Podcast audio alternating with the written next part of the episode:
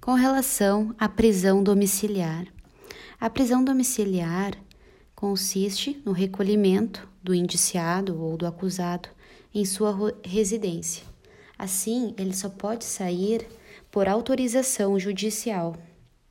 A prisão domiciliar ela é uma modalidade de prisão preventiva, ou seja, é possível só é possível a prisão domiciliar se primeiramente se teve uma prisão preventiva que foi é, convertida em prisão domiciliar, se presentes os requisitos taxativos do artigo 318. Nota que se o agente está preso e apesar de estar preso em casa, será computado o tempo de detração, que é a diminuição depois em possível condenação definitiva. Apesar é, do artigo 318, que menciona as causas da prisão domiciliar, é, não mencionar a prisão temporária, a doutrina interpreta de forma extensiva esse artigo para inserir a prisão temporária entre no rol de prisões possíveis de serem substituídas pela prisão domiciliar.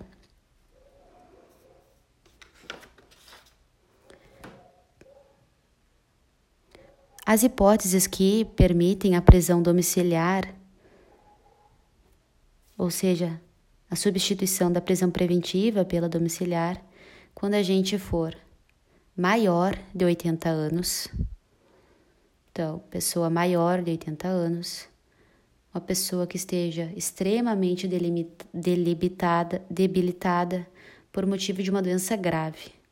Então, maior de 80 anos, pessoa debilitada em estado grave, imprescindível ou se ela for imprescindível aos cuidados de pessoa menor de 6 anos ou deficiente, gestante, mulher com filhos até 12 anos de idade, ou seja, filhos crianças,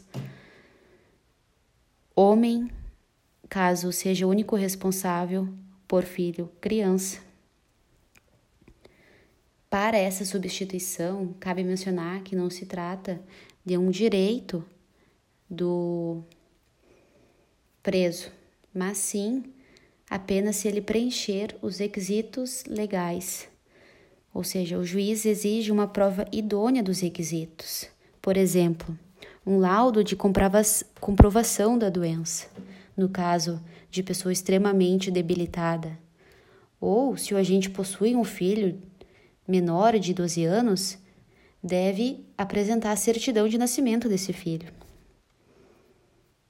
Trata-se também, é, como já falado anteriormente, de um rol taxativo. Cabe mencionar que em fevereiro de 2018, o Supremo Tribunal Federal deu provimento a um habeas corpus coletivo que foi impetrado pela Defensoria Pública da União em favor das mulheres, as gestantes, filhas com, com filho menor de 12 anos ou deficiente que estavam presas em face de prisão provisória ou de cumprimento de pena.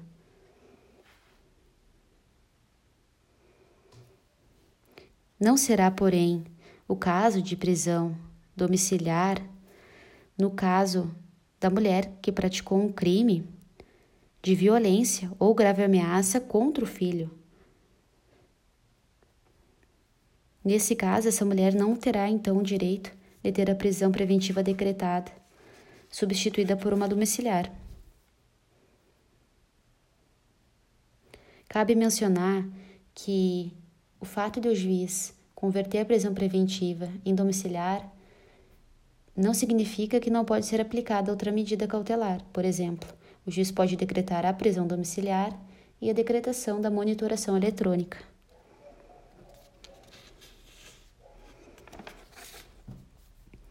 é, o Superior Tribunal de Justiça compreendeu em uma situação que